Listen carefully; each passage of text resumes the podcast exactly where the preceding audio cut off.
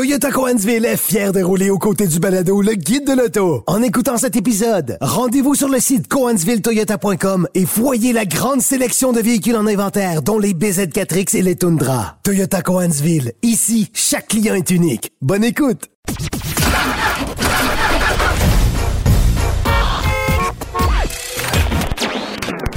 Vous l'avez vu? Vous l'avez lu? Maintenant, entendez-le. Avec Antoine Joubert et Germain Goyer. Le guide de l'auto. Cube Radio.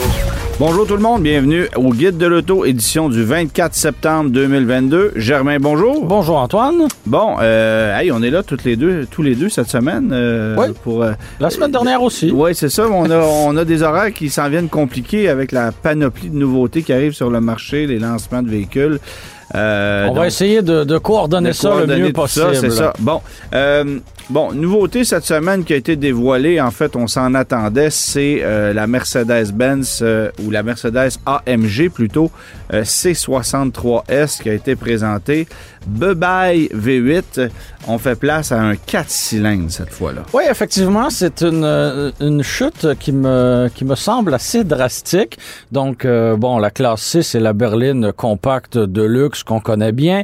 Euh, on avait une version avec moteur V8. On sait que c'était très puissant. On pouvait avoir là, 500 chevaux sous le capot de cette voiture-là. C'était c'était impressionnant. Là. Il, y avait, il y avait de la viande là. Et bon, on le sait, les grosses cylindrées tendent, tendent à disparaître, malheureusement.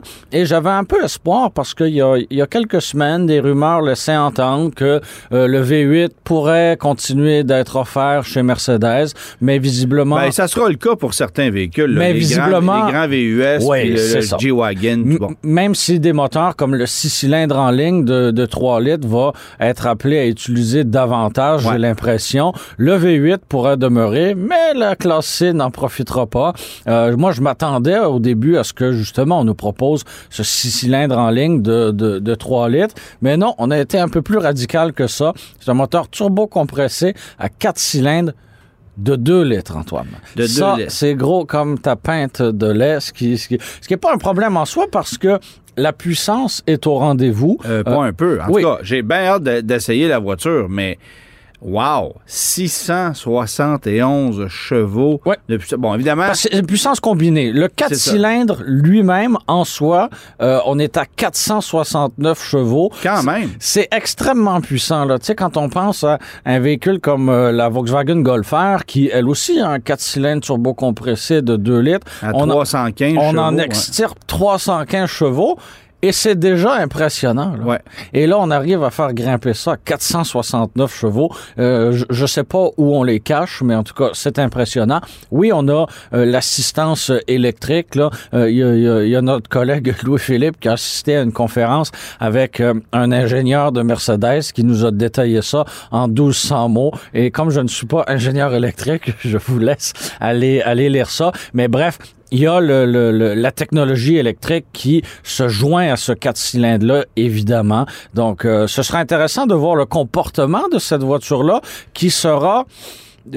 J'allais dire peut-être plus légère, mais en tout cas l'équilibre des masses va être différent parce qu'on le sait que euh, des batteries c'est pas nécessairement un poids Bon, plume. mais en même que- temps, si on place les batteries euh, de, de- de manière euh, de, de manière optimisée, c'est-à-dire que on n'est pas obligé d'avoir huit cylindres sur l'essieu avant, ben ça permet justement d'atteindre un équilibre qui était pas qui était pas possible avant. Alors de ce côté-là, j'ai bien si je me trompe, oui. mais, mais cette voiture-là propose les quatre roues motrices désormais. fermé. Ce qu'on Euh, n'avait pas dans le passé. Effe- C'était une voiture propulsée, C'est effectivement. ça. Donc, la dynamique de Ouais. conduite va être changée aussi. Bon, Ouais. faut dire aussi que la compétition est toute en quatre roues motrices aujourd'hui. Oui, oui, oui. Alors, c'était une logique de prendre cette avenue-là. Euh, sauf le Lexus IS euh, 500, 500. oui. oui. Puis on l'a peut-être pas considéré. Je sais pas. non, je pense qu'on la regarde de très très haut chez C'est ça, Mercedes. c'est. Mais euh, En fait, peut-être qu'on ne connaît même pas son existence. Non, j'imagine qu'on la connaît, mais on ne doit pas la considérer un seul instant, j'ai l'impression. Non, non. Puis c'est un modèle, euh, un- bon, évidemment, c'est un modèle rare, c'est un modèle exclusif. Oui.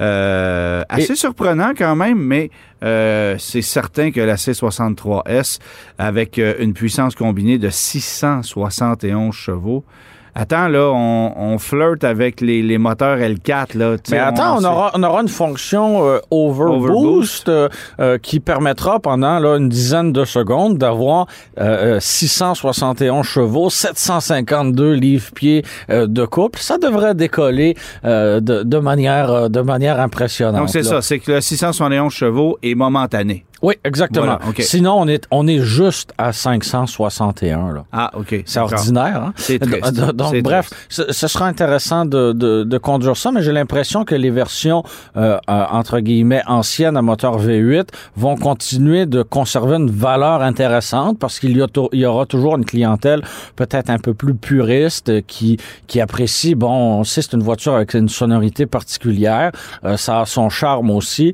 Alors, euh, je suis pas sûr que euh, la, valeur va chuter, euh, va chuter en flèche pour les C63 là, à moteur, euh, à moteur V8. Bon, puis il faut mentionner aussi que c'est la berline qu'on a présentée. Il n'y a pas de familial euh, en vue. Il n'y a pas de Ben, en tout cas, coupé de pas en cabriolet. du Nord. C'est ça, parce que on devrait dévoiler prochainement une famille de coupés cabriolets euh, qui serait un amalgame entre la classe E et la classe C et qui ne serait et qui serait donc il ferait donc bande à part désormais. Donc il n'y aura plus de coupés cabriolets classe C comme il y avait euh, dans les dernières années. Donc ça sera probablement que une berline pour le marché nord-américain. Parce qu'on veut rationaliser un peu, euh, rationaliser un peu la gamme. Ben, je pense que la stratégie, c'est surtout de peut-être faire ce que BMW et Audi a fait, c'est de ne pas avoir une série 3, mais bien une série 4 quand c'est Oui, un coupé. oui. Alors, on, on va aller jouer là-dedans, mais en même temps, d'avoir un coupé de classe C, puis un coupé de classe E, puis un cabriolet dans les deux c'est peut-être un petit peu redondant. C'est ça, exactement. Et, et ça fait un Il n'y catalogue. a pas de série 5 décapotable ou coupé sur le marché. Il n'y a pas de,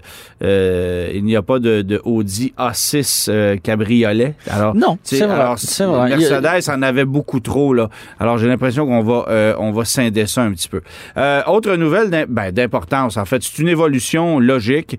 Le parc automobile de véhicules électriques au Québec qui qui ne cesse de croître pour atteindre cette fois 2% Oui, effectivement, on a atteint le cap du 2% précisément 2,14% Donc, euh, la SAAQ a euh, dénombré 149 729 euh, véhicules euh, qui électrifiés. Donc, de ce lot, 87 545 sont 100 électriques. Et on a quand même une bonne part d'hybrides rechargeables avec 62 184 euh, modèles. Bon, on sait que les véhicules électriques et électrifiés sont, sont très populaires. Ces chiffres datent d'à peu près une semaine. Donc, on peut imaginer qu'il s'en est rajouté euh, On a quelques-uns. dépassé le cap du 150 000 depuis. là. Oui, j'imagine, j'imagine. Alors euh, oui, le cap du, du 2 euh, euh, longtemps on a eu euh, longtemps on a eu en tête que 1% des véhicules au Québec étaient euh, étaient électrifiés. Maintenant, on est à 2% ce qui est quand même une croissance, ça demeure marginal là, 2% c'est pas grand-chose, Ben, c'est la- marginal. c'est la croissance à laquelle il faut s'attarder là. c'est marginal, mais en même temps, euh, lorsqu'on regarde ces chiffres-là, qui nous semblent symboliques, ils sont euh, plus optimistes que ce à quoi on s'attendait au Québec et ils rencontrent les objectifs euh, que Et- le Québec s'est fixé jusqu'à maintenant, Et ça- même qu'il les dépasse. Ça démontre à quel point ces objectifs-là étaient, euh, Sont- sont étaient, conservateurs. faibles, étaient faibles. C'était pas des, de, de grands défis à surmonter. Là. Je veux pas dire que c'est le conservateur qui avait des objectifs, je veux dire Non, que non, les objectifs non. étaient conservateurs. Surtout, surtout en période, euh, en période électorale, mais on reviendra dans quelques instants sur, euh, sur le conservateur d'ailleurs. Et euh, du, du même coup, on a eu le classement des modèles les plus euh, les plus populaires. Sans grande surprise, c'est la Tesla Model 3 en numéro 1. Euh, suivent ensuite les Toyota euh, Prius Prime, Chevrolet Volt et. Chevrolet Bolt ensuite. Et en, cinquième place, le Hyundai Kona électrique, qui est pas euh, une très grande surprise de, de ce côté-là. Alors, quelques statistiques pour nous mettre à jour sur le portrait de, de la situation actuelle des véhicules électrifiés au Québec. Pas celle de Limièvre? Euh, non, Non, OK. voilà. Je n'ai pas, euh, je, je n'ai pas ça. Mais je pourrais euh, trouver l'information pour la semaine prochaine euh, si, si, si tu y tiens. Autre sujet qui a fait énormément euh, jaser cette semaine, Antoine, c'est la proposition du Parti conservateur du Québec de hausser la limite de vitesse euh, sur, sur les autoroutes de la province, donc de faire passer la limite de 100 km h à 120 km h Ouais. euh, on- on- c'est un sujet qui a fait couler énormément d'encre, mais en même temps, c'est pas une idée complètement farfelue. Ben c'est surtout pas une idée nouvelle parce Ben que non. et euh, j- j'ai l'impression que ça revient comme le printemps chaque année cette cette proposition là et pour moi, il y a beaucoup d'hypocrisie derrière le refus d'aller dans cette direction-là, parce qu'on sait très bien qu'au Québec, il y a une tolérance jusqu'à 120. Donc, pourquoi ne pas euh, éliminer cette hypocrisie et de- de- d'être plus d'être plus strict, d'être plus euh, rigoureux dans, euh, dans dans les limites de vitesse en, en, en s'ajustant? Ben, Pour moi, ça, ça tombe sous le sens carrément. On a parlé un peu plus tôt avec euh, cette semaine avec Ouais. notre ami Bertrand Godin, qui lui, avec Qui avait des nuances, qui avait des nuances, qui était, qui, était, qui était un peu réticent à cette augmentation de limite-là. Moi, je suis totalement en accord.